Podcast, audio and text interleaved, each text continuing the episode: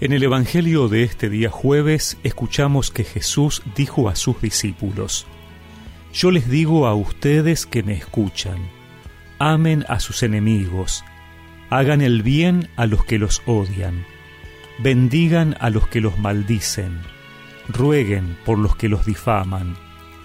Al que te pegue en una mejilla, preséntale también la otra.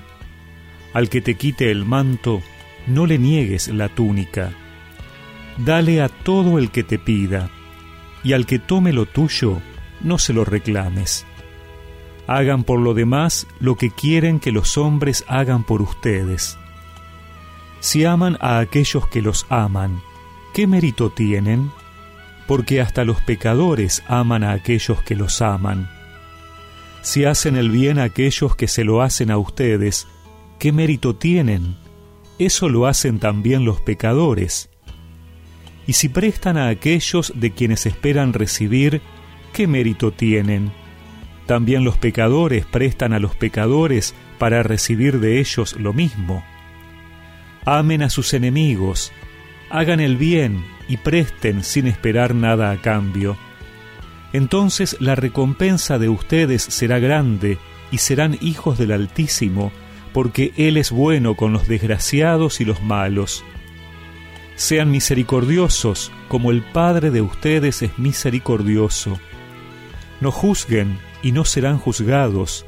No condenen y no serán condenados. Perdonen y serán perdonados. Den y se les dará. Les volcarán sobre el regazo una buena medida, apretada, sacudida y desbordante, porque la medida con que ustedes midan también se usará para ustedes.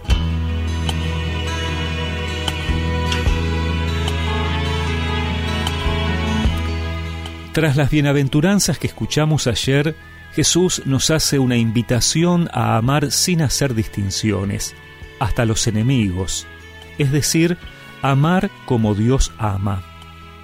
El judaísmo ignoraba el amor a los enemigos como principio moral, por eso, este imperativo de Jesús es una peculiaridad de su mensaje.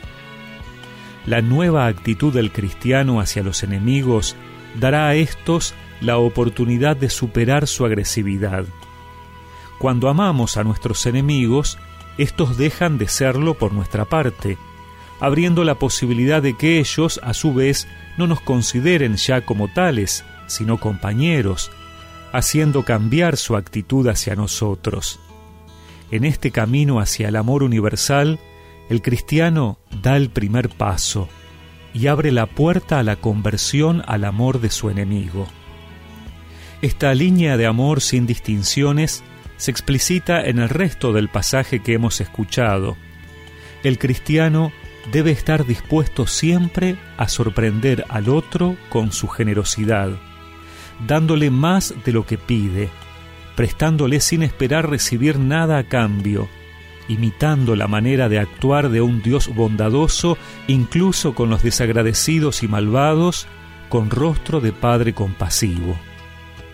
A imagen de ese Dios siempre misericordioso, el cristiano no se erige en censor de los demás y debe esperar que la indulgencia practicada con el prójimo genere a su vez indulgencia, que el perdón genere perdón, y la generosidad otro tanto de generosidad.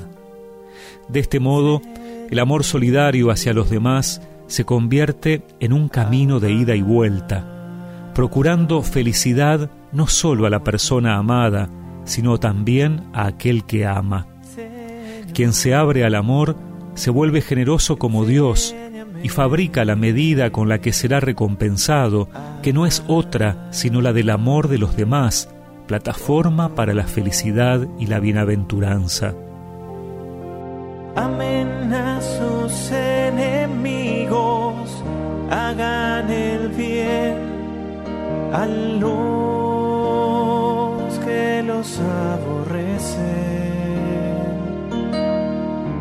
Bendigan a quienes los maldicen y oren por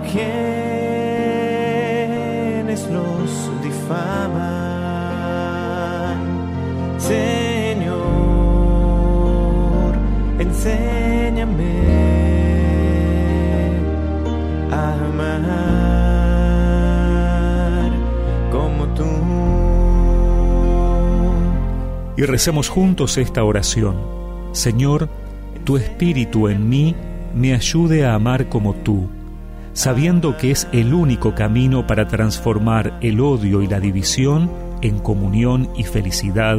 Amén.